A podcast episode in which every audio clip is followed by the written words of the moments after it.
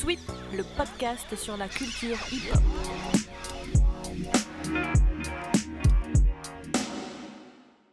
Yo yo yo, le papa du breaking français, aka David Cola pour les intimes, comment tu vas? Ça va très bien. Ça va très bien. Je suis au petit café là, tranquille. Euh, il fait beau chez nous. On est, on est bien. Je suis à l'école là, l'école de danse euh, Crescent 13. Euh, voilà, on est, on est bien installé. Magnifique. Bon bah dans le sud, on peut dire que c'est pas une légende. Il fait meilleur que qu'un peu plus haut. Chez nous, il pleut. Par la fenêtre, on voit les gouttes d'eau. Mais bon, on est Bah, là quand même. Ouais, on n'a pas un si beau temps que ça hein, là depuis deux jours. euh, c'est bizarre un peu, mais bon, on va pas se plaindre non plus. On a la mer. On va pas se plaindre. Nous, on a les montagnes. Ouais, c'est ça. Euh, je nous présente vite fait pour ceux qui rejoignent le podcast maintenant. Je suis avec Mathis, moi c'est Noé, on est du crew Next Tape. On est basé sur Ponchara. Et le podcast s'appelle Sweep, S-W-E-E-P. Et c'est un podcast qu'on peut retrouver sur Apple Podcast, sur Spotify, sur Deezer et même sur YouTube. Donc voilà, bienvenue à ceux qui nous rejoignent si c'est le tout premier podcast. Et, et vous pouvez aller checker euh, ce qu'on a fait avant aussi, euh, tant que vous y êtes, si ça vous plaît. Euh, je le disais, on est à Pontcharra sur Breda. Je crois que tu connais un petit peu cette ville. Je sais pas si Eh tu oui. te rappelles à l'ancienne. Eh ben oui, je m'en rappelle très bien même. Il y a un battle qui s'appelait Collé au sol. Moi, je sais que je dansais pas encore. Collé au sol. si je dis pas de bêtises, tu y as été et t'as fait un battle contre Lamine, entre autres, non? Exactement. C'est euh, alors je sais même plus il y a combien de temps, mais euh, bah, c'est à l'époque où euh, je faisais pas mal de, de connexions avec Crawl, avec Redouane justement. Redouane, c'est vraiment le l'un des premiers b-boy aussi que j'ai eu en, en stage. voilà, un jeune que j'ai que j'ai eu à côté de moi pendant un certain temps. Et, euh, et c'est lui qui, c'est grâce à lui aussi, avec le Sheila et tout, de faire les euh, les connexions avec euh, bah, cette région, quoi, cette belle région, voilà, qui est autour de Grenoble. Et du coup, bah, Kader avec euh, avec Pontcharra, quoi. Et ça ressemblait à quoi? Parce que nous, maintenant, on organise Who Got the Flower exactement dans la même salle, le Coléo. Mais j'imagine que ça avait rien à voir avant. Ça ressemblait à quoi le battle collé au sol? Euh, si j'ai les bons souvenirs, c'était dans une salle avec une scène. C'est ça Alors je sais pas c'est quoi comme structure municipale. euh, j'ai vraiment le, moi j'ai le souvenir de, de la scène parce que euh, à l'époque on avait aussi bossé euh, avec euh, Scad, Stylo Style, il y avait quand même les musiciens. Et quand on avait dansé avec Lamine, il y avait les musiciens sur scène, mais on avait dansé aussi euh, dans la fosse quoi. Donc je pense que ça doit être une salle polyvalente, concert. euh, voilà, je crois que ça doit être ça quoi.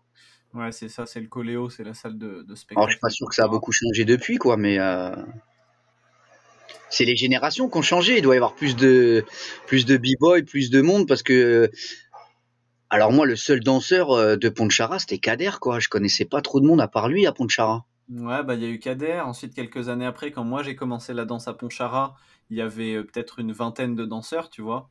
Et maintenant, dans la région, euh, il y a à peu près 300 jeunes, je pense, qui pratiquent le break et tout. Donc, euh, Ah oui, ah oui, oui, non mais ça a rien à voir maintenant.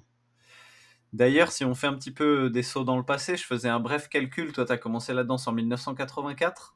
Donc, Un petit peu avant 84, c'est vraiment l'émission de Sydney.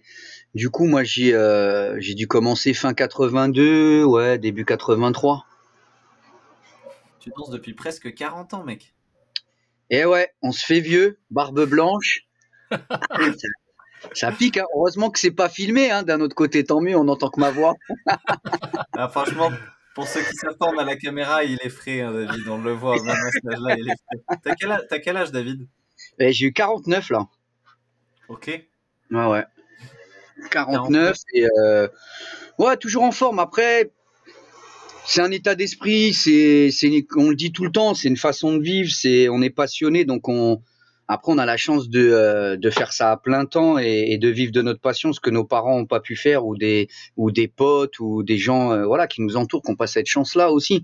Même si, euh, ben, automatiquement, euh, tu es obligé de faire des concessions, et ces concessions, euh, il faut, il faut aussi les garder, les faire évoluer avec ton âge, avec ton corps, accepter aussi d'avancer dans l'âge et, et de pas forcément être aussi euh, bah, performant. Mais voilà, le plus important, c'est de continuer à danser, de se faire plaisir et, et, euh, et d'échanger avec la nouvelle génération. Moi, je trouve que c'est cool, quoi. J'ai pas envie d'être euh, le vieux euh, ancien danseur qui est là euh, et avec un gros ventre de bière et, euh, et voilà, quoi. Tu vois.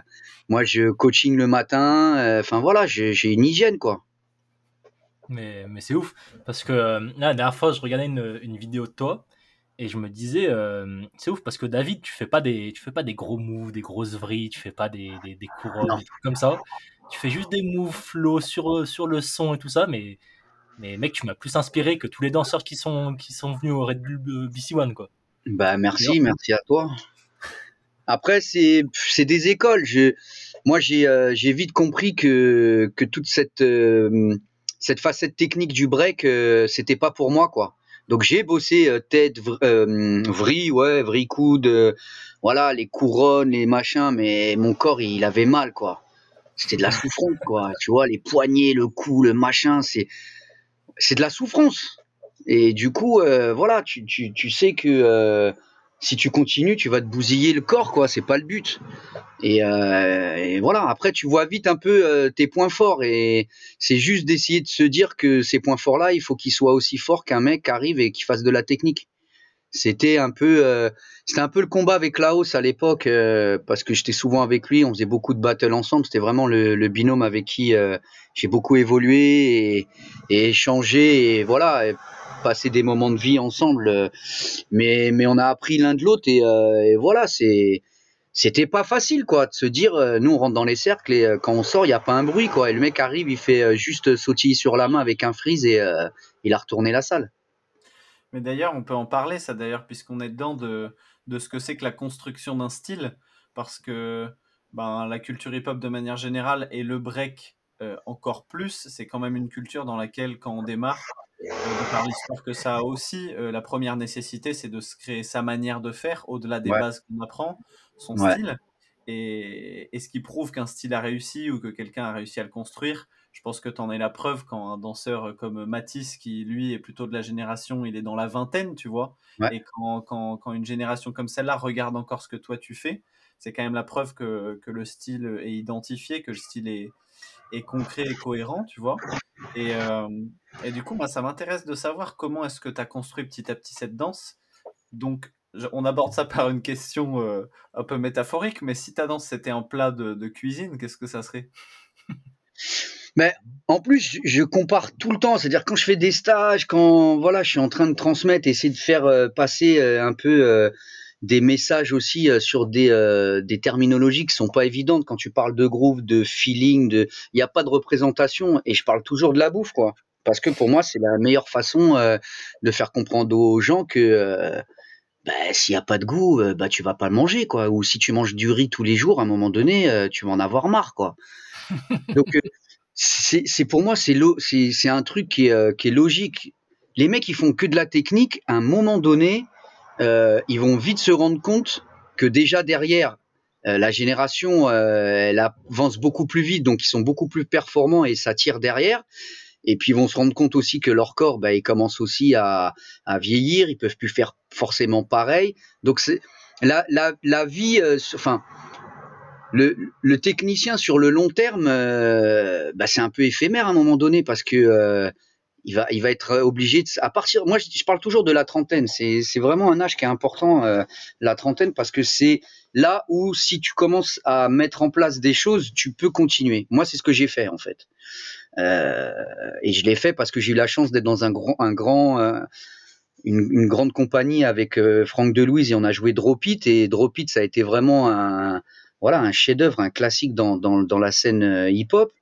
Et je me suis rendu compte que je pouvais plus euh, boire du coca, manger des kebabs, des merguez, euh, parce que tu as 10 dates dans le mois et que tu fais une heure et que des fois tu as deux dates dans la journée. Euh, c'est plus possible, quoi. T'es, t'es, t'es mort, quoi, physiquement. Euh, moi, j'avais déjà 27 ans à l'époque et j'ai dit au gars, moi, euh, c'est mort, quoi. Je, je peux pas. C'est là que je me suis rendu compte que c'est pas possible il va falloir mettre en place euh, des choses pour euh, pour pouvoir euh, durer quoi. Donc pour revenir à la question, euh, c'est ta palette de couleurs quoi.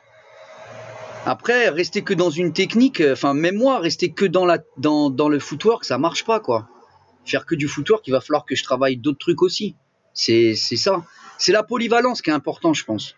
Mais d'ailleurs on le voit dans ta danse euh, et peut-être que tu peux nous raconter euh, toutes les danses par lesquelles tu es passé et que tu pratiques encore, mais, euh, mais on peut voir des, quali des qualités de corps qu'on ne voit pas dans, les basiques de break. On peut parler no notamment du, popping, du fait d'arrêter ton corps de manière très très nette, qui est quelque chose qu'on voit rarement dans des breaks puristes, on va dire.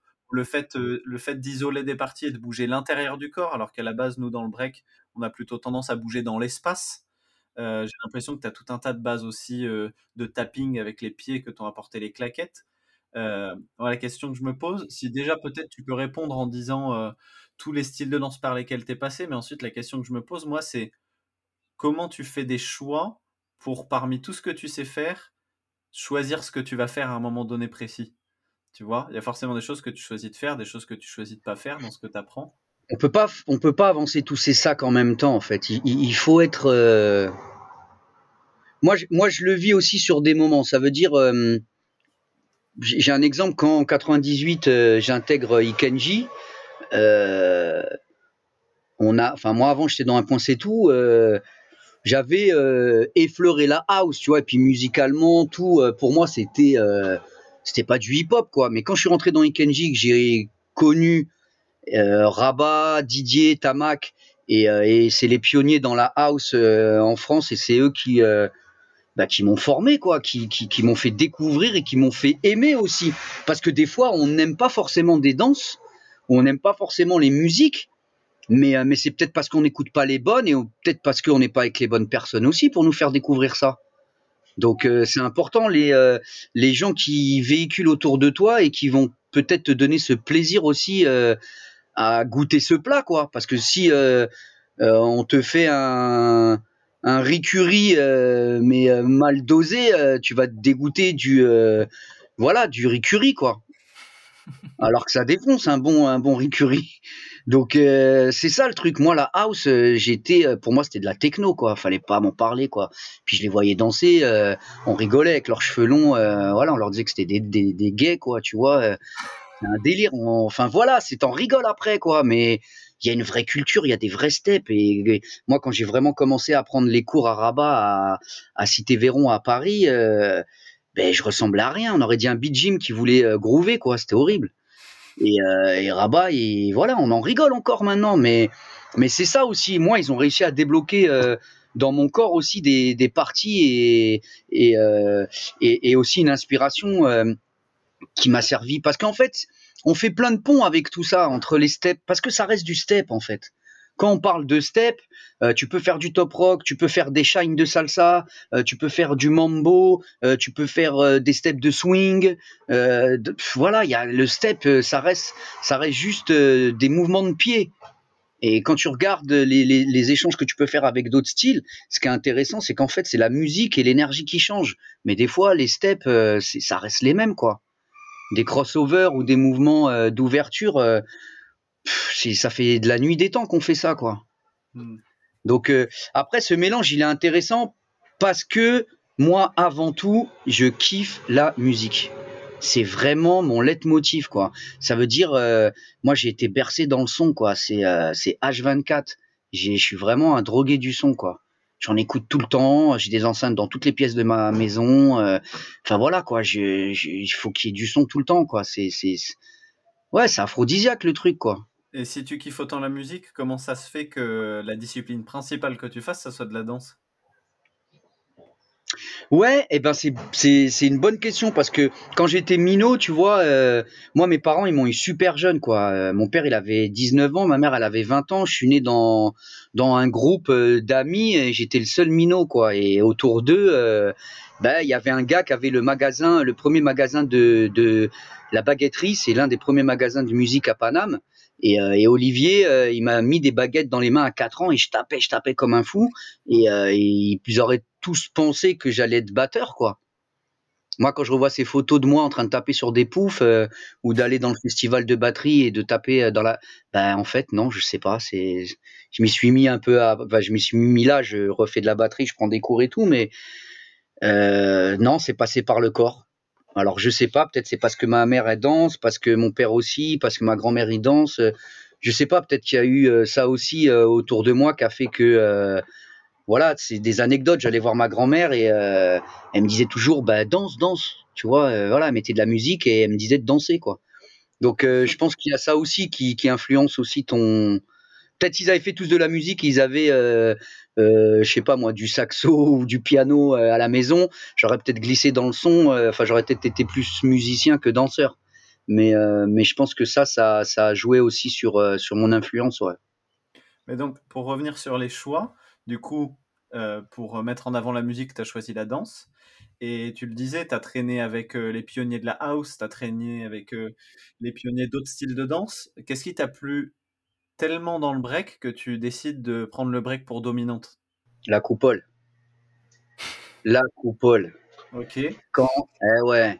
En fait, pour revenir un peu dans le dans le début, euh, en 80, euh, on bricole quoi. On fait un peu tout et n'importe quoi. Euh, on bouge la tête, on fait un peu des mouvements comme ça. euh, après, on, on va au sol, mais on fait on fait n'importe quoi. Enfin moi, euh, je faisais pas de break euh, au début quoi. hein. On cassait, on faisait du smurf, on, on était dans ces formes-là parce que les grands et parce que les gens avec qui j'étais dans dans mon quartier, on, on était sur ça. Après, euh, ça a vite évolué pour moi parce que j'ai eu la chance d'aller euh, à l'émission de Sydney. Et à partir de là, euh, voilà, je me suis rendu compte de, ce qu'on pouvait faire avec son corps, avec le hip-hop. Parce que bah, y avait déjà les PCB, il y avait déjà des gars qui étaient quand même avancés, qui avaient eu plus d'informations et aussi bah, qui avaient déjà un niveau quoi. Donc quand tu voyais Solo départ coupole, hop, il tournait sur le dos ou enfin voilà ou Nico, euh, voilà, il à un moment donné il y a euh, ça qui euh, qui fait aussi que visuellement bah, ça te met une claque. Et après, le vrai truc, c'est quand j'ai été voir Bistuit, quoi. Quand j'étais voir Bistuit au cinéma, c'est simple. Moi, je suis pas resté qu'une séance, quoi. Je l'ai vu deux fois le film. C'était impossible de sortir et de et de pas voir une autre séance, quoi. Donc, euh, il fallait revoir la scène du Roxy. Quand tu les voyais sauter euh, en coupole, bam, bam, bam, tu te dis mais comment ils font? C'est des- le carton dans la chambre à se défoncer pendant. euh, Yuval, il le dit souvent. Je suis le premier au quartier à avoir fait coupole, moi. Je suis. Ah ouais, ouais. Tu, tu demanderas à tous ceux de mon quartier. voilà. Je- C'est moi. au niveau du break dans mon quartier, c'était moi. Voilà. Ton quartier, c'est le cas parce que maintenant tu vis à 20e. Marseille, mais Moi, je suis de l'Est parisien. J'ai Ouais. grandi euh, entre Porte de Montreuil et Porte de Bagnolet. Euh, mon quartier, ça s'appelait euh, la rue Félix Terrier. Et euh, autour de, de, de mon quartier, il y avait d'autres quartiers. Il y avait le Clos, euh, il y avait euh, le Score des quarts d'heure, le Boulevard, où justement, bah, il y avait Scott, le frère de Joe Star, euh, Yuval qui habitait en face de chez moi. Euh, Enfin voilà, il y a, il y, a, il y a quand même une dynamique euh, qui, était, qui était là, quoi j'ai eu la chance aussi euh, de pouvoir vite progresser parce qu'il y avait une dynamique de danse et, euh, le hip-hop, il était très très présent euh, dans le quartier. Je savais où aller pour pouvoir danser. voilà. Et puis à cette époque-là, les grands, ils prenaient aussi soin de toi. C'est-à-dire que moi, j'étais quand même en, sixième. Quoi. En sixième, voilà, je, rentrais le soir, il était 22h, le lendemain j'allais à l'école, j'étais décalé quoi. Enfin moi ils ont voulu me faire tripler la sixième, c'était une catastrophe. Euh, voilà, l'école, euh, ça existait plus pour moi à cette époque-là. J'étais H24 en train de m'entraîner dans les halls. euh, Enfin je remercie ma mère quoi, parce que franchement elle a été cool quoi. Mais de ouf, parce que j'étais tout le temps dehors, c'est un truc de fou. Je rentrais pour dormir. Des fois, c'est des grands ou des, ou des grandes aussi, parce qu'il y avait des filles qui, qui me ramenaient euh, à la porte de chez moi, et voilà quoi. Donc je faisais des shows de rue. euh, Enfin voilà, j'ai, j'ai- on a passé des, des, des époques, étaient, enfin des étapes du, du hip-hop dans les années 80 qui étaient, euh, qui étaient quand même fortes quoi. Mais moi, c'était la coupole. Il a fallu que j'ai cette coupole. pour Parce gens que je qui- savais que c'était euh, le, le- le- la phase à avoir quoi. Tu nous expliques, euh, enfin pas à nous parce qu'on sait ce que c'est, mais pour des gens qui connaissent pas le, le break et qui juste vont entendre l'audio, comment on explique ce que c'est qu'une coupole? Ben, en fait, c'est nous, on avait donné un nom qui s'appelait le moulin à vent. Donc, ça veut dire que voilà, tu, tu restes en écart et tu, tu, tu t'aides de cette rotation qui va faire que tu passes sur le dos et sur les bras et que les jambes restent en ouverture et que tu tournes comme ça, comme un moulin, euh, comme un moulin à vent, un truc euh, qui s'arrête pas quoi. Et, euh, et en fait, c'est ça ce mouvement, euh, euh, ouais, ce, ce mouvement au sol qui fait que voilà, il y a un truc qui glisse, qui tourne, qui est, qui est dynamique et, euh, et où les jambes où les jambes bougent pas et après bah tu finissais en backspin, le tour sur le dos et, euh, et avec ton petit frise de fin quoi. Mais euh, moi, quand j'ai eu la coupole, coupole sautée, ça a été. je la faisais tout le temps, à l'école, tout le temps. Moi, je sortais de, de l'école, les gars, ils m'attendaient en face pour me défier. Voilà, on était. Moi, j'étais, j'étais prêt tout le temps, quoi. J'étais tout le temps prêt. Et j'étais tout le temps avec des grands. Donc, du coup, j'ai eu la chance euh, peut-être de grandir trop vite, mais en tout cas, j'ai vite progressé. C'est-à-dire que les gens dans, dans Paris, ils, nous connaissaient, quoi. Moi, j'étais avec Blaise, Bouddha, euh, je- on est les, les gars de cette génération, quoi, tu vois. Et tous ces gars avec qui t'as dansé, euh, avec qui t'as commencé, après vous avez formé un crew ou pas? Alors non, c'était très compliqué en fait parce que on se déjà on n'habitait pas tous au même endroit. Moi, j'avais la chance d'être sur Paris, donc euh, pour moi c'était beaucoup plus facile d'aller à euh, Marcel Samba, c'est là où il y avait l'émission de Sydney, donc c'était la ligne 9. Moi, je la faisais euh, de Montreuil, je traversais Paris, quoi. C'est la ligne la plus longue, la 9. Donc de Montreuil jusqu'à jusqu'à le 16e, je tapais une heure de métro pour aller à l'émission. Sinon, j'allais au Troca, c'était encore la même ligne. Pour moi, c'est quand même cool parce que euh, je n'habite pas comme Blaise à Aulnay dans les 3000 où il va falloir que je prenne le RER ou enfin voilà, à 12 12 ans, 13 ans euh, enfin voilà, c'est pas pareil quoi, on est on est dans les années 80 quoi, c'est c'est un autre délire. Donc euh, ouais, pareil, la salle Paco Rabanne, c'était euh, je sais plus c'était quoi, Colonel Fabien, euh, c'était pas très loin de chez moi non plus. Donc euh, moi j'étais quand même à, la limite de, de la banlieue quoi, j'étais vraiment à l'est de Paris. Donc pour moi c'était cool. J'ai vraiment eu cette chance de, de vite connaître le plan de Paris et de prendre le métro. hein. On l'a mangé le métro. Hein. On en a fait. Et ensuite, de fil en aiguille, j'imagine que tu te retrouves à faire des battles. Les battles, ça a pris quelle place dans ta carrière de danseur?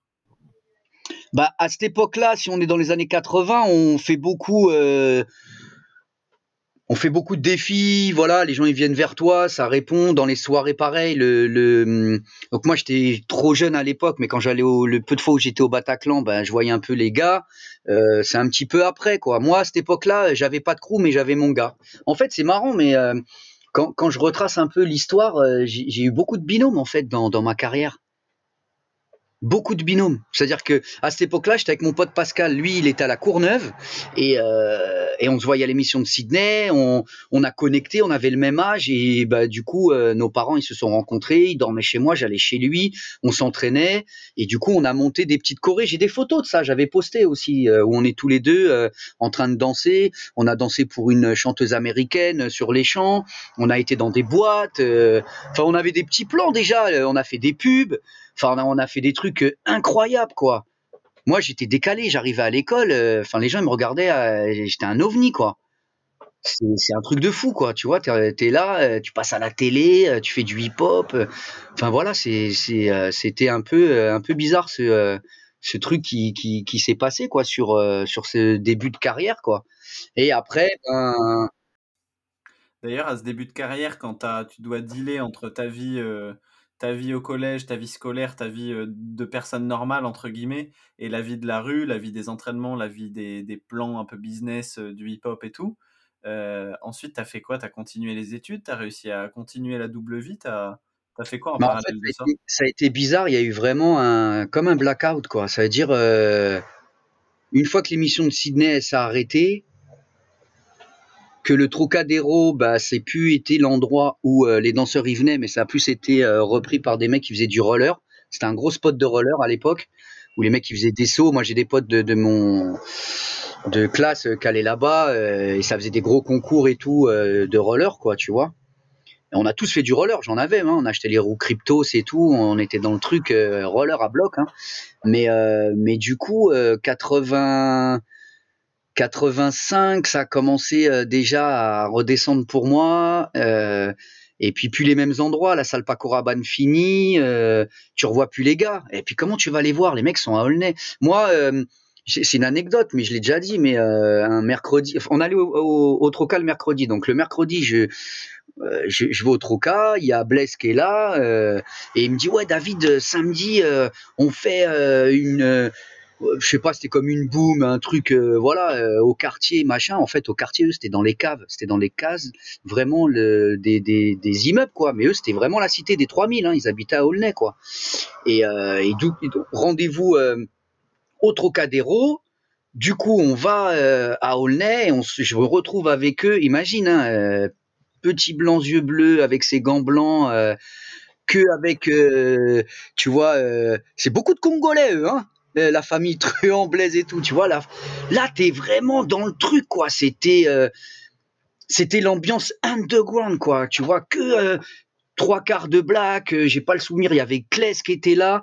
Euh, le seul qui était là aussi, bah, c'était Bounty. C'est un asiatique. Mais tu vois, t'es dans ce mix euh, culturel qui est là. Mais euh, mais c'est des bons souvenirs, quoi. C'était euh, c'était chaud, mais voilà, c'est un souvenir moi qui reste vraiment gravé. Euh, et on en reparle après. moi, j'en reparle avec Kless, avec Blaise et tout. C'est vraiment même Bounty et tout. C'est voilà, ça restera une après-midi où bah ouais, j'étais venu, j'étais venu danser là-bas, quoi. Tout seul, c'est un truc de fou. Quand j'y repense, tu dis c'est c'est hallucinant, quoi. C'est pour moi prendre le RER, c'était limite partir en vacances, quoi. Aulnay, c'est, enfin, tu vois, l'aéroport, il était même pas construit encore à cette époque-là. C'était des champs là-bas. Hein. Ouais.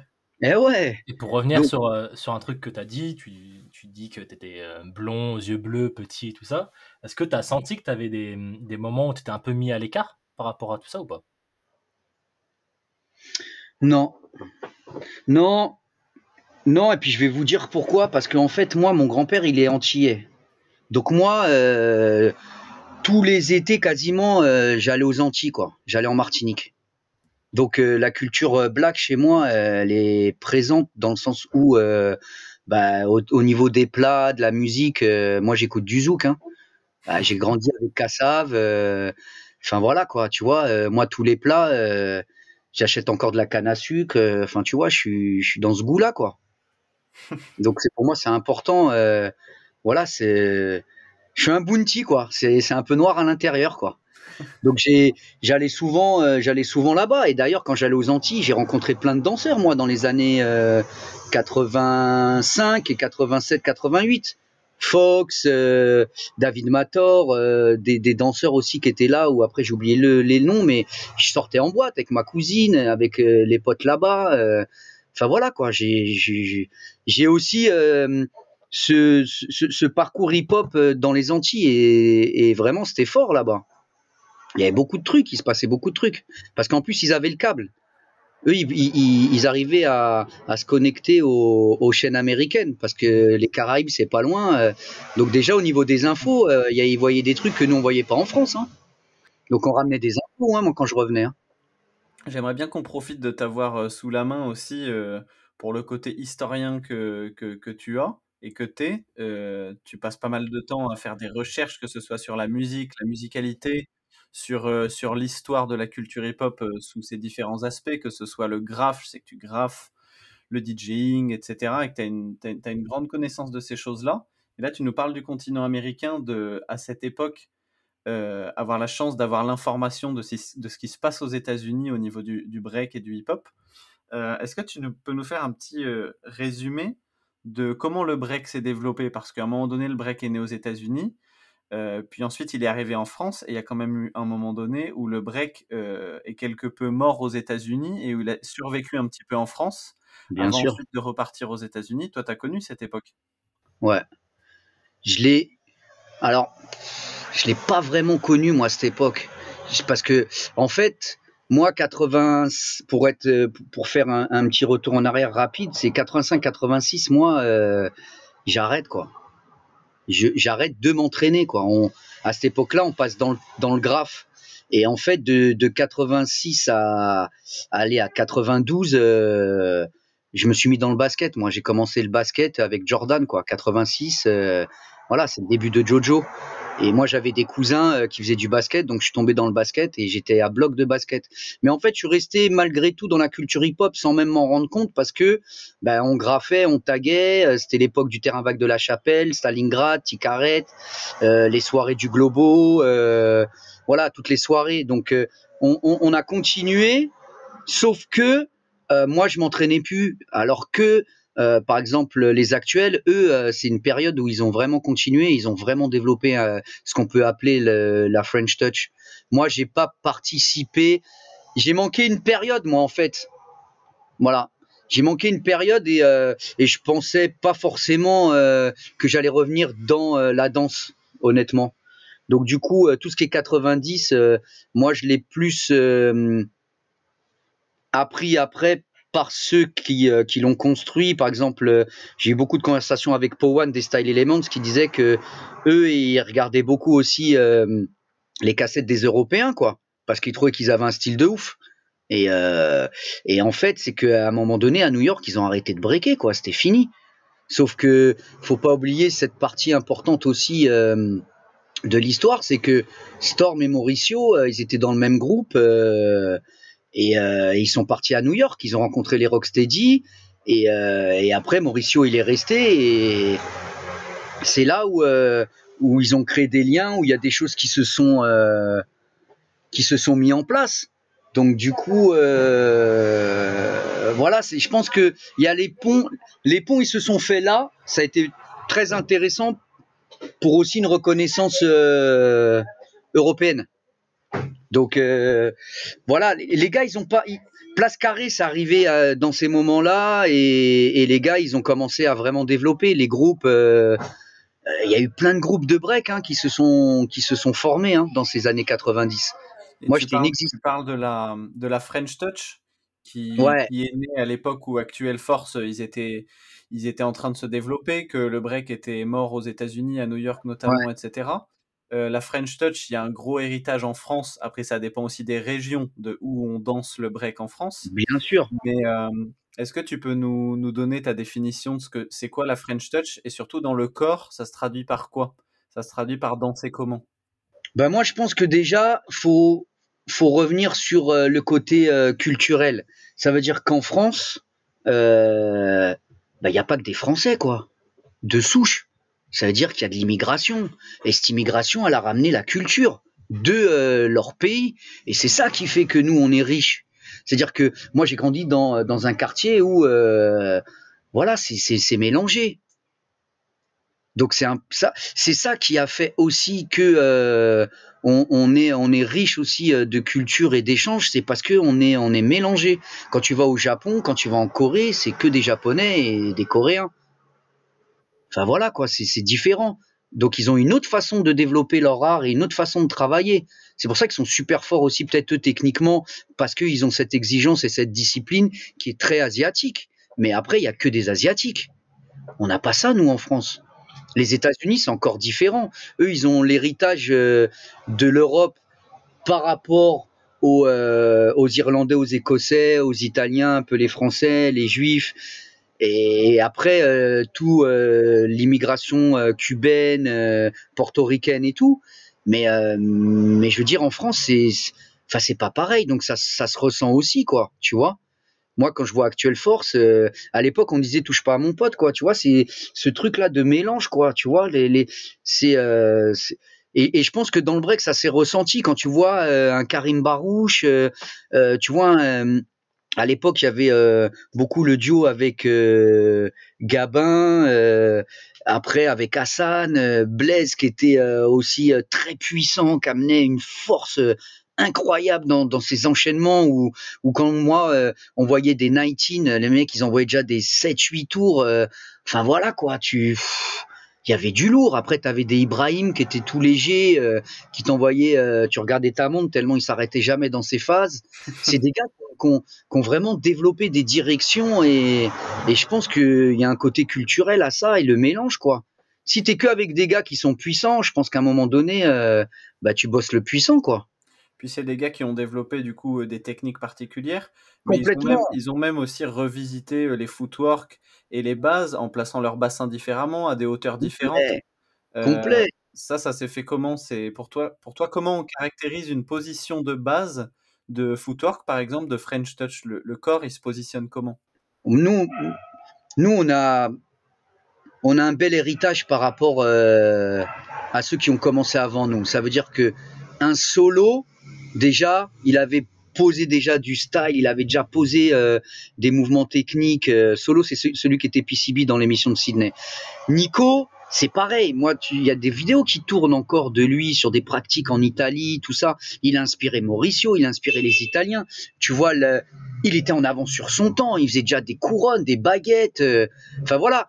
Il y a un héritage, il y a un placement. Moi, euh, quand j'étais minot, j'allais voir euh, Nico, euh, il m'expliquait, il me faisait vite fait travailler des trucs quand on avait la chance de le voir, parce que bah, c'est notre héritage. C'est ces gars-là qui nous ont permis aussi de continuer, parce que visuellement, quand tu les voyais, bah il y avait du style quoi il y avait du on parlait de toucher au sol quoi c'était pas un truc dégueulasse où tu sens que le mec il fait des footwork mais il se fait mal quoi non, il y a un vrai rapport au sol, euh, au sol. Il y a un vrai placement. Tu sens que c'est, c'est, c'est comme si le sol il n'existe pas quoi. Tu vois, les, les, les mecs ils, ils sont tellement fluides. Tu vois, tu vois un Karim euh, Monkey Style. Tu dis putain mais vas-y c'est, c'est voilà il a développé un truc, euh, c'est un autre délire, quoi. Mais d'ailleurs, tu vois, tu parles du rapport au sol et tout, et je me rappelle sur, euh, sur certaines vieilles vidéos où tu vois Gabin s'entraîner, où tu vois euh, Karima, Karim s'entraîner, se donner des conseils. Souvent, on a une image un peu du hip-hop ou des danseurs hip-hop comme, comme des danseurs bruts ou qui réfléchissent pas tant que ça à l'anatomie de leur corps, etc. Et sur, certaines, sur certains extraits de ces vieilles vidéos, on voit Gabin qui explique très précisément comment il place son bassin, de quelle manière il dépose la main sur le sol. Et je trouve que c'est cool dans, de, le rappeler parce que des fois, on a l'impression que le break, tu vois, c'est un truc euh, brut qu'on fait euh, instinctivement et qu'on se pose par terre sans réfléchir et que on a l'impression des fois que c'est la danse contemporaine qui a amené des notions précises de placement dans l'espace, alors que dans le hip-hop, il y avait déjà des soucis très minutieux, très artisanaux de comment, comment on place notre corps, etc. Mais il y avait même un rapport à l'animal, quoi. Tu vois, t'es déjà un félin, quoi, dans l'histoire, quoi. Tu vois, quand tu mets tes mains, c'est comme, euh, comme un félin. Ah, il a ses coussinets, tu sens que, voilà, il est prêt à bondir, il a ce toucher au sol, ce rapport qui fait que il est là, quoi, tu vois. Moi, c'est pareil, quand j'ai repris, euh, c'est ça que j'ai retravaillé. Donc euh, c'est en revoyant ces gars-là et de me dire, euh, bah ouais, mais c'est ça, il y, a, le toucher, il y a. Et puis faut parler d'esthétique. Euh, le, French touch, c'est pas seulement de, dire French touch, c'est l'esthétique française. On a une esthétique. On a développé des styles, une esthétique, une façon de, de, de, prendre ces bases qui sont nées là-bas, mais de les approprier et, et, en fonction de toi, de ton entourage, de, de tous ces facteurs qui vont venir, comment tu vas développer ton art, quoi. Et c'est ça, c'est ça le combat que j'ai fait moi pour arriver euh, aujourd'hui à me dire, bah voilà, j'ai développé mon style parce que c'est ça, c'est le fruit de toutes ces années de connexion, d'échange, de et euh, le fait d'être humble et d'aller vers les autres pour prendre des conseils, parce que euh, c'est important aussi de d'avoir cette mentalité. On est, on reste des bad boys dans dans l'âme en se disant euh, vas-y on, est dans le dur mais mais après faut prendre sur soi et aller euh, demander des conseils quand euh, voilà tu as besoin de conseils tu dis que, hum, que quand tu as repris le, break tu as surtout travaillé ton toucher au sol. Comment comment tu l'as travaillé ça ton toucher au sol? Comment comment on peut travailler son toucher au sol? En fait il y a y plein de façons de le travailler et, j'allais et j'allais dire j'ai vite euh, été euh, j'ai pas eu le choix en fait quelque part. Et des fois dans l'exigence c'est intéressant parce que t'as pas le temps de te poser trop de questions pour resituer c'est Tony Mascotte. Moi j'ai fait l'armée. Donc quand je suis revenu de l'armée je suis revenu au quartier euh, Tony Mascotte, donc qui a créé un point c'est tout, et qui donnait les cours à Smoking Briantine dans le 13e à Paris. Il était déjà bien en place, euh, il avait déjà euh, fait beaucoup de choses, il avait aussi été en Italie avec Junior Almeida, ils ont voilà, il y, avait déjà euh, un background derrière qui était qui était là et, moi je le connaissais pas parce que bah, à l'époque dans les années 80, je l'ai pas, il était pas là, je l'ai je l'ai pas voilà où on s'est peut-être croisé mais trop voilà. Donc du coup les gars du quartier, ils disent ben ouais, le danseur c'est David, donc on se connecte, on parle. Lui il me dit viens à la salle, euh, machin. Donc euh, je passe les étapes, je vais à la salle et là je revois les danseurs. Et à cette époque-là, il y a un danseur, euh, un prodige qui est arrivé après la génération de Ibrahim Dembélé, c'est Nel de, de Vagabond. Donc B-Boy Nel, euh, moi je l'ai connu, il avait 17 ans je crois, donc euh, à la salle Paco Rabanne, et c'était déjà le petit prodige à Tony, il était dans un point c'est tout. Et donc moi j'arrive à la salle, et du coup, je rentre dans le groupe, dans le groupe 1. C'est tout, je travaille avec eux, mais ça veut dire que je travaille, je m'entraîne. Ça veut dire que là, je suis en formation. Autour de moi, j'ai que des légendes. C'est-à-dire que j'ai Régis Truchy. Au niveau des waves, c'est lui qui a redonné envie à tout le monde de faire du Smurf. C'est-à-dire au niveau des waves, du pop, de tout ça avec Tony, les deux là, c'est ceux qui ont vraiment redonné euh, ce, niveau quoi. Il y avait Gemini en loc. Euh, J'étais avec Nel. Il y avait Fabrice qui lui faisait aussi un peu de capoeira. Il était déjà dans l'ambiance un peu comme Karim, euh, dans l'ambiance frise capoeira. Il reprenait des trucs. Donc du coup, j'ai pas eu le choix. J'étais tout le temps avec ces gars. Donc ça veut dire que je me suis même pas posé de questions. J'ai pris tout ce que je pouvais prendre. Donc je m'entraînais. Et ensuite, il y a Truand et Bertin, deux jazz rockers de Aulnay, qui intègrent la compagnie. Ça fait du jazz rock, les steps de jazz rock. Hop, je prends du jazz rock et je fais du jazz. À un moment, j'étais tellement avec Truand que je. Voilà, il me dit, tu fais du jazz rock au sol, David. Tes footwork, c'est du jazz rock. Donc, euh, j'ai pas eu le temps de me poser de questions. Le vrai travail du toucher, il est venu peut-être après, en, vraiment me posant et, aussi parce que je, à cette époque-là, on n'avait pas le choix aussi de, pour vivre, c'était de donner des cours. Donc, dès le départ, je me suis vite retrouvé à donner des cours avec pas beaucoup de matière. Donc il a fallu que je structure, que je développe, que je travaille sur cette pédagogie en me disant, euh, ben faut pas que je fasse de la merde quoi. Donc euh, j'avais la chance d'avoir euh, un bon héritage des années 80, mais en même temps on était en 95 quoi, tu vois. Euh, en 10 ans il s'en est passé des choses. Et le niveau, il était quand même bien là, quoi. Faut pas oublier qu'il y avait déjà les Battle of the Year, il y avait quand même des grosses soirées, il y avait des, il y avait plein de choses qui se passaient. Les étrangers venaient à Place Carrée, enfin, voilà, il y, avait un niveau européen. Storm, il avait sorti sa cassette solo, enfin, voilà, au niveau du break, il y avait du niveau, quoi, en Europe. Donc moi, je regardais ça d'un œil. Euh, et mais en même temps, je transmettais. Et c'est de là, c'est grâce à cette transmission que j'ai pu faire un travail aussi sur moi. Parce que euh, bah, j'avais quand même cette pédagogie et j'ai quand même été bien formé par Tony et, euh, ça m'a vraiment permis de, de, travailler plein de choses en même temps et de me focaliser dans mon break parce que j'étais aussi bah, beaucoup avec Nel parce que on était le duo de break du groupe, quoi. Et encore un duo, ça veut dire que là, un point c'est tout, le duo c'est Nel et moi. C'est-à-dire que quand on fait la Villette en 96, déjà on est en train de poser un truc. On a été le premier duo à faire un duo de break aussi carré. C'est-à-dire que moi j'ai des gars du jazz rock qui sont venus me voir, ils m'ont dit David, c'est un truc de fou ce que vous avez fait là. Il n'y avait pas de breaker qui faisait aussi carré sur scène, euh, tu vois, déjà dans le mélange et tout, quoi, tu vois, on avait déjà, euh, c'était même les prémices de forme, j'avais, envie de dire. Donc euh, voilà, ça permet déjà d'avancer quoi. Mais c'est marrant parce que du coup, ça me fait penser à une autre question que, que je me pose souvent, c'est c'est à partir du coup de ce que tu as appris autre que, que le breakdance, donc le jazz rock, la capoeira, le smurf et tout ça, comment comment tu arrives à, à l'intégrer dans le breakdance? Ça n'a rien à voir. Mais ça n'a rien à voir. Et les smurfs et tout ça, genre quand, quand tu es au sol, j'ai l'impression, tu, tu, tu, tu, fais du popping, tu fais du smurf, tu fais tout. Comment tu fais Comment tu arrives à l'intégrer? Mais ça, ça, je pense aussi, c'est parce qu'à un moment donné, euh, alors je sais pas si euh, ça m'a permis de pouvoir le développer, mais j'ai pas, j'ai pas été dans un groupe de break où euh, j'étais H24 dans un training avec des breakers, avec des breakbeats, avec ça tous les jours et, et dans cette vibe de break. Moi, j'étais dans une vibe où quand j'arrivais dans la salle, ça écoutait du hip-hop, ça écoutait du pop, ça mettait de la funk, ça mettait du jazz rock.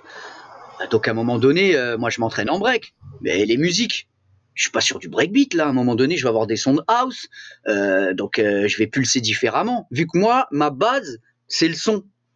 Donc automatiquement, je peux pas passer outre la musique. Donc quand les mecs ils vont mettre du pop, je vais être obligé de faire du footwork avec des arrêts pop, quoi. Un truc où je pas, boum, tac, tac, tac, Tu vois, il y a, ce rapport là au sol où je.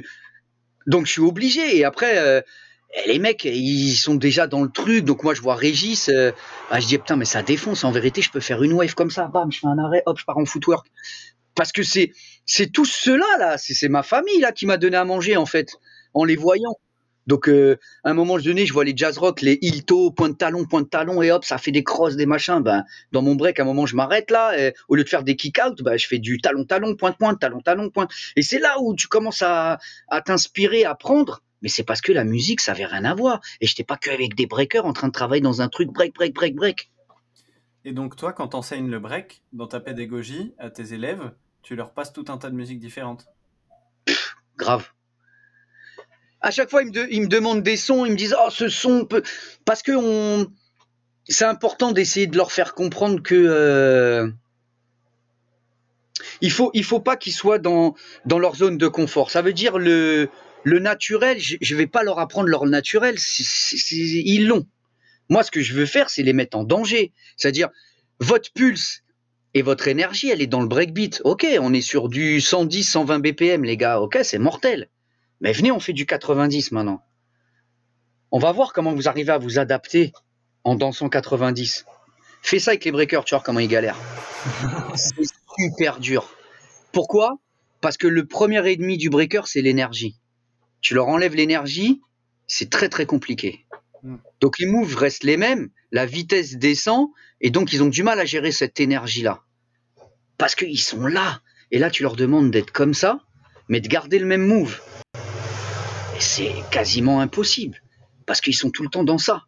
Et c'est ça qui est intéressant à un moment donné, c'est de revenir sur d'autres choses pour travailler aussi le contrôle. Et d'ailleurs, on est en train. euh, le temps passe vite et on va plus avoir beaucoup de temps à parler. Et j'aimerais bien quand même qu'on ne termine pas la discussion sans avoir vraiment abordé le thème de la musicalité, parce que je pense que c'est un thème euh, qui est important et c'est aussi important d'en parler dans l'époque du break et du hip-hop qu'on est en train de Oui. vivre, parce que parce qu'il y a des vrais fondamentaux dans la musicalité, il y a des vraies ah ouais. connaissances et que et que c'est bien, je pense, de les éclaircir parce que des fois, j'ai l'impression qu'elles sont pas bien transmises. Donc, on va essayer un petit peu de disséquer tout ça. Je te lance une première question euh, pour aborder le sujet, puis ensuite on voit comment on peut en parler.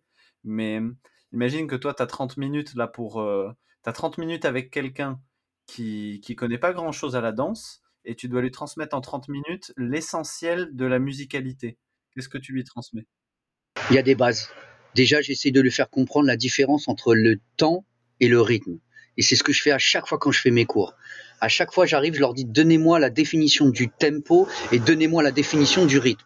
Le rythme, c'est le tempo, le tempo, c'est le rythme. Non. Ils vont ensemble, mais ce sont deux bases différentes. Le tempo, c'est la vitesse. Il faut qu'ils comprennent que la vitesse, elle varie. Donc, il faut qu'ils comprennent qu'un rythme peut varier dans la vitesse. Et tu as l'impression que c'est même plus le même rythme parce que il est très très lent ou il est très très rapide. Mais le rythme ne change pas, le temps change. Des fois, les gens sont pas sur la musique parce qu'ils sont pas sur le tempo. Ils sont pas sur le clic. Ils sont pas, comme on dit en musique, ils sont pas sur la pulse. Ils ont pas cette pulse. Ils la gardent pas. Cette pulse, c'est notre groove, c'est notre feeling, c'est ce qui va faire que on va commencer à envoyer. euh, on va commencer. C'est juste quelqu'un qui se garde devant chez moi, mais je vais le bloquer. C'est juste en fait euh, le, le fait d'être clair avec ça. Un accent, c'est encore différent. Ça veut dire, c'est des choses qui viennent se rajouter. C'est comme si tu mets des épices. Tu fais ton plat, ta structure, et ensuite tu mets les épices. Un son funk, la base, c'est basse batterie. Un son jazz, la base, c'est shuffle contrebasse. Ensuite, les autres, ils viennent se placer. Le piano, les cuivres. Les cuivres, c'est les accents. Quand vous regardez les lockers, ils prennent les cuivres. Mais la structure de base d'un son, c'est vraiment la batterie et la basse. Pourquoi le bassiste, il est toujours à côté du, du, euh, drum? C'est parce que ils partent sur le 1 en même temps. Et la contrebasse, elle est à côté aussi du batteur. Et ben c'est pareil. Il n'est pas à 10 km, il est à côté. Parce que pour lui, ils sont, ils sont ensemble, ils ont besoin de ça.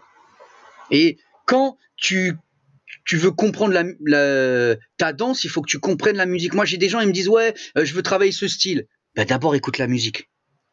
Écoute cette musique, imprègne-toi, essaye de la comprendre, essaye, essaye sans réfléchir de voir comment elle te fait bouger, elle te fait pulser. Voilà. Après, on travaille la technique. La technique, c'est rien. Tu prends des heures, tu travailles les mouvements, il n'y a pas de problème.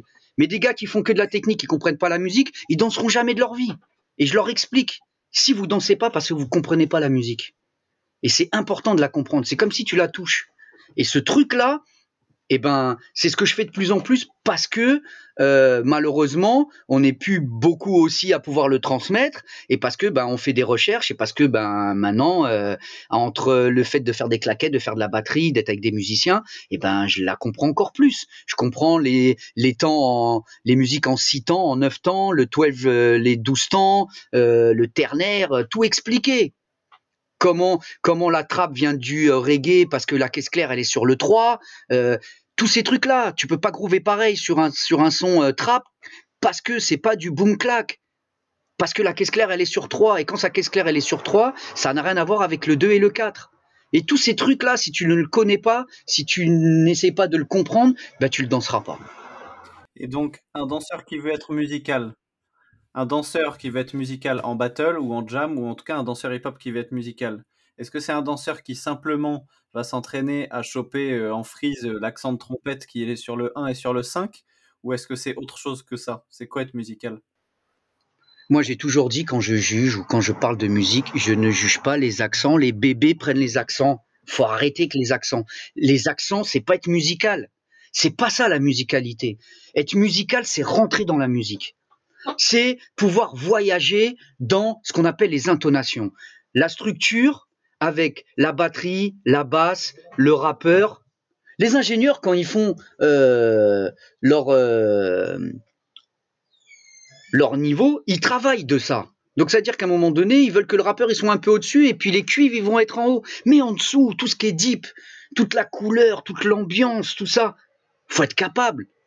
En musique, il faut qu'ils comprennent aussi qu'ils ont la rythmique. Mais il y a la mélodie. Et la mélodie, elle est importante. Il faut être capable de danser sur la mélodie. Il faut être capable de prendre un son, euh, comment on appelle ça? Il faut être capable de prendre un son continu. Pas que saccadé, mais continu. Là, une fois que tu comprends que tu peux être drum, que tu peux être mélodique, et moi, j'allais dire ce qui me saoule depuis quelques temps dans tous les battles par rapport au break, c'est qu'il y a moins de mélodie et il y a plus de voix. La voix, c'est l'émotion. Quand à l'époque, ils allaient, parce qu'ils n'avaient pas le droit de chanter, ils allaient dans les gospels, c'est l'émotion. C'était le seul moyen de pouvoir s'exprimer. Et quand on voit des Aretha Franklin, des Whitney Houston, toutes ces, ces divas de voix, ben c'est l'émotion. Et ils ont, envoie- ils ont enlevé l'émotion. L'émotion s'est passée par les rappeurs dans les années 90 avec leur flow, avec tout ça. Et c'est super important en fait. En fait, ce qui est important de capter, c'est rythmique, mélodie et le vocal. Donc, en une demi-heure, euh, à quelqu'un qui veut avoir les bases de la musicalité, tu lui apprends ça. Le tempo, Tu lui dis ça, le rythme. déjà, il part avec des trucs à travailler. Si, si, si tu lui donnes pas de... Ça va et toi? Ouais, cool. Ouais, j'ai vu que c'était toi. si tu lui donnes pas des choses à bosser, le mec, il est perdu. C'est comme, c'est comme, voilà, un exemple. Le mec, il a jamais mis les mains au sol, il vient dans un cours de break, il a jamais breaké. On va lui apprendre quoi? Le six step. Grosse erreur. Grosse erreur. Les premiers mouvements de break, c'était pas les six steps. On a d'abord fait des hooks, on a d'abord fait du up rock pour descendre, monte, descend, monte, descend. C'est ça les bases. Up rock, je monte, je descends, je monte, je travaille des sauts, je travaille des ouvertures. Bam, là, le travail du bassin, il monte, il descend. Hop, je suis en bas, dans ma position. Tac, je fais des hooks, des hooks, je tourne. Hop, je me déplace. Regardez tous ceux que moi j'ai fait plein de stages où je voyais des, des, des gars donner des cours ou avec des minots et tout, mais c'est une catastrophe. Les positions, elles sont horribles. Il n'y a aucune notion. Il n'y a pas de notion d'axe, de déplacement, euh, de position, de transfert de poids. Il y a des notions à donner aux gens. On est, moi, quand je fais les stages, de plus en plus, je leur dis, vous avez une responsabilité. Alors, ne donnez pas de cours. Parce que vous êtes aussi euh, dans la suite de ce que nous, on a fait. Donc, ne, ne, ne défaites pas tout ce qu'on a mis en place, parce que ce qui est important, c'est que les gens, ils évoluent et euh, automatiquement, quand tu es professeur, les gens s'identifient à toi. Les minots, ils vont s'identifier à toi. Tu es le deuxième papa. Et c'est important. Donc, si tu dis de la merde, le petit va manger de la merde. Donc, c'est, il faut vraiment avoir cette responsabilité, mais vraiment. Et moi, je le vois parce que je fais de l'animation, parce que j'ai le BAFD, je suis directeur de centre et j'ai fait beaucoup d'animation. Et que dans l'animation, on a une responsabilité. La sécurité, c'est la base. Il faut, c'est important. Donc euh, voilà, à un moment donné, euh, si, si, si, tu donnes pas de direction de travail aux gens, euh, ben voilà, ils vont, ils vont mettre plus de temps à comprendre les trucs. Après, ce qui est important, c'est le laisser aller, le lâcher prise, le freestyle, la folie, le, le fait d'être un peu même dégueulasse au sol, parce que mais ça c'est toi. Mais ça c'est le naturel de chacun. C'est comment eux ils vont s'approprier cette base et ils vont la reproduire à leur façon. Mais on parle la même langue dès le départ, on parle la même langue de la musique et de la danse. Donc ça n'empêche pas que son style il est un peu, euh, il est un peu euh, dans son énergie, mais peu importe, c'est son style à lui. Et c'est ça qui est bien, c'est que moi, j'ai pas envie, quand je donne des cours, que les gens ils me ressemblent. Ça sert à rien. Mais ça marchera pas en plus, les gars. Je veux dire, les copies, ça, enfin, tu vois, ça sert à rien. À un moment donné, euh, voilà. Puis ça fait pas partie de notre culture de base. On veut être authentique, on veut développer notre truc. Te donner des choses pour que tu comprennes et machin, oui. Mais, euh, mais reproduire des trucs, euh, enfin voilà quoi. Je me rappelle, je t'ai croisé euh, en battle, euh, j'avais fait un battle en Suisse, euh, Straight to the Floor, je crois que ça s'appelait, je sais plus quelle année. On avait discuté un peu à la fin et tu parlais un peu de musicalité et de, et de ce que tu mets en place toi dans ta tête, dans ton écoute, avant d'entrer au milieu, avant de te mettre à danser. Exactement. Peut-être que peut-être qu'on peut dire quelques mots là-dessus parce que parce que des fois on a l'impression que le passage démarre quand on est au centre et qu'on danse, alors que le passage et notamment l'écoute, ça démarre avant. Tu parlais du fait de prendre le temps d'écouter. Est-ce que tu peux résumer euh, ce qui pour toi est bon de faire pour se mettre dans la musique, pour comprendre une musique, que ce soit en battle je pense ou c'est l'éducation du cercle. Hein. Moi, je le fais avec mes petits. Tu vois, il euh, y a des gens, ils, ils attendent tellement qu'ils rentrent pas dans le cercle. Donc, à un moment donné, faut se jeter, faut se jeter à l'eau pour pouvoir prendre l'énergie des autres pour ça. Maintenant, ce qu'il faut, c'est prendre l'énergie, on appelle ça le cipher. Mais pourquoi on appelle ça le cipher? Mais parce que c'est chaud autour. Mais c'est pas chaud en restant en glaçon. C'est parce que les gars, ils sont chauds, ils sont là. Donc déjà, le corps, il bouge. Mais quand il bouge, il s'imprègne déjà du temps, il s'appelle de la pulse, il est déjà dans le truc. Et c'est ça qui est important. Donc, c'est-à-dire que si tu attends les bras croisés, et puis après tu rentres, et ça reste pour moi démonstratif, c'est-à-dire je viens vous montrer ce que je vais faire, mais en démonstration. C'est-à-dire qu'il n'y a pas de présentation. Le cercle aussi, c'est la présentation. C'est-à-dire, je me présente. Donc, je peux tourner, je peux rentrer en glissade, je peux faire une accro. Ça, donne une présentation de à qui vous avez affaire à ce moment-là. Et ensuite, c'est la façon que tu vas utiliser ta technique, tes mouvements avec le son. Mais tu l'auras déjà pris autour avant même de commencer. Et tu as la chance de rentrer dans, Enfin, tu as la chance, dans ces moments de jam, de cypher, bah, de danser sur le son que tu kiffes. Parce que quand tu es en battle, le son, ça se trouve, tu le kiffes pas. Hein. Mais t'as pas le choix, tu es obligé de danser. Ok, ben dans ce cas-là, j'ai une question. En battle, imagine, tu kiffes pas le son, mais il y a quand même des exemples de danseurs d'avant ou aujourd'hui qui, même s'ils kiffent pas le son, ils arrivent à, à, mettre en avant, ils arrivent à sublimer un son qui, des fois, ils, n'aiment même pas. Euh, quand tu es en battle, c'est quoi des petits conseils que tu peux avoir avant de rentrer pour t'approprier le son, pour le comprendre, pour pouvoir ensuite euh, danser dessus. Toi, tu fais quoi? Moi, je suis très rythmique, donc euh, d'entrée, je vais essayer de, de, capter la rythmique du son. Si ça fait poum, ka, tum, ka, tum, ka, tum, ka. Si déjà mes steps ils sont sur ça, les gens ils vont voir que je suis connecté avec le son. Donc déjà c'est voilà, je suis dedans. Ou alors euh, il y a une mélodie euh, qui rentre et euh, je vais rentrer sur un truc plus smooth, plus relâché et récupérer la mélodie. Mais il va falloir que j'avais fait un interview une fois, j'ai dit il me faut des informations pour danser. Et ben c'est à ce moment-là ces informations. Je vais essayer de prendre des infos, même si le son je le kiffe pas plus que ça, ben il va falloir que j'arrive à à le kiffer quoi. J'ai pas le choix. Ça, et ça revient au plat. Ta mère, elle te fait un plat, tu dis, ah, j'avais pas envie de manger ça aujourd'hui. Ouais, mais mon pote, si tu manges pas, ben, tu vas te coucher sans manger. Il va falloir que tu trouves, euh, tu vois, tu vas falloir que tu apprécies quand même dans le plat euh, des trucs, quoi. Et alors, aujourd'hui, et peut-être qu'on peut aussi parler des, breakers d'avant, si on se centralise vraiment sur le break et sur le battle, euh, Il y a qui pour toi comme danseur de break, comme b-boy ou comme b-girl, qui est musical? Il y a quoi comme référence, toi, que tu as de, de, danseur de break musical d'avant et d'aujourd'hui, s'il y en a pour toi aujourd'hui qui, qui remplissent euh, ce rapport-là à la musique? Moi, j'ai toujours aimé euh, le rapport de Salomon. Parce qu'après, je me retrouve aussi, tu vois, toute cette école de Rennes, Bruce, Salomon, c'est des, des des gars, euh, voilà, qui font plaisir parce que euh, même si c'est la famille, tu vois, on a on a un point commun, mais voilà, j'ai j'aime leur façon qu'ils ont développé et puis qui qui reste quand même musical, quoi, vraiment. Il y a y a ce truc là, quoi, qui est vraiment qui est vraiment intéressant. Après, bah c'est pas forcément très musical, mais j'aime bien Pac Pac, j'aime bien son énergie, j'aime bien sa façon de. Tu vois, Lilzou aussi, j'ai fait pas mal de. J'ai eu la chance, tu vois, de, de le rencontrer, d'échanger, de cypher et tout avec lui, tu vois. J'aime bien ce gars aussi. J'aime bien sa façon un peu dirty, un peu, tu vois, euh, ce truc-là. Euh, voilà, c'est intéressant aussi. Après, honnêtement, j'avoue que euh, depuis quelques années, je suis un peu déconnecté de la scène break. Hein. Je connais pas trop la nouvelle génération, je regarde pas les vidéos. Je, je pourrais même pas dire euh, là là c'est un peu chaud là. Et dans les danseurs de break d'avant, t'as quoi comme référence euh, de danseurs musicaux? Avant, euh, avant, avant 80, avant hmm, plutôt plutôt même pas. break. Des gars, bah moi j'ai beaucoup été avec ouais Jérôme et, et Lao, c'est le style de Karim, Créteil Style. Moi j'ai vraiment kiffé Roméo. J'aimais bien leur façon de, de bouger, voilà ce style-là.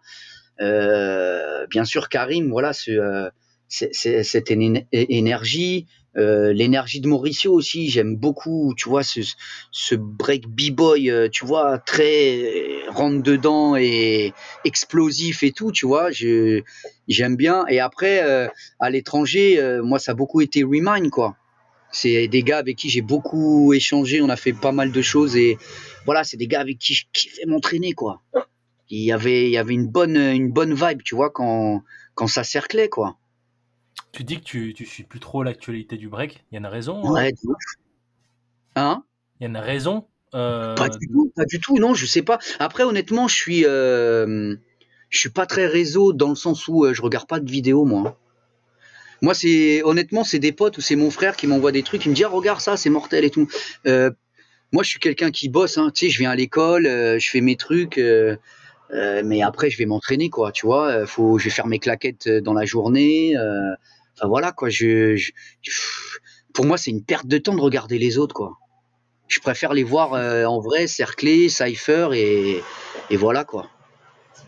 Je j'ai pas grandi avec ce avec ce truc là. Ouais, j'ai du mal. Alors par contre, étonnamment, comme je graffe aussi, euh, je vais plus aller regarder euh, des gars qui gravent des trucs ou regarder des tutos sur. En ce moment, je regarde des tutos sur bah, toute toute la culture cubaine avec la clave, euh, avec les congas, tout ça, un gars qui explique super bien le placement, l'histoire et tout. Voilà, je vais regarder ça. Je préfère euh, prendre euh, une heure de, de mon temps à regarder, à lire un truc sur ça que de regarder des, des enfin voilà, des breakers quoi. je préfère les voir en vrai quoi. Je les découvre de ouf.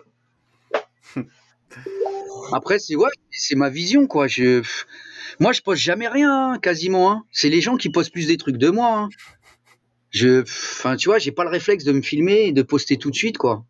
Je, trouve ça dommage parce que du coup, les gens, ils ont plus cette surprise. Euh, les gens, ils, ça fait longtemps, ils ont pas vu, euh, ils, m'ont pas vu breaker, quoi. C'est clair. Mais d'ailleurs, bah ouais, moi, je m'entraîne tout le temps. Très bonne transition. Euh, on a, on a un petit rituel pour la fin de l'interview. C'est que on demande à la personne qu'on a reçue avant toi de te poser une question et de te décrire en trois mots. Alors, la personne ah, qu'on a reçue juste avant toi, c'était Amjad. Amjad Et euh, Amjad, en trois mots, il t'a décrit, euh, il a dit footwork, stylé, et ensuite il cherchait un mot un peu euh, du sud, mais du coup il a dit marseillais. Et, oui, bah, ça fait 20 ans que je suis à Marseille.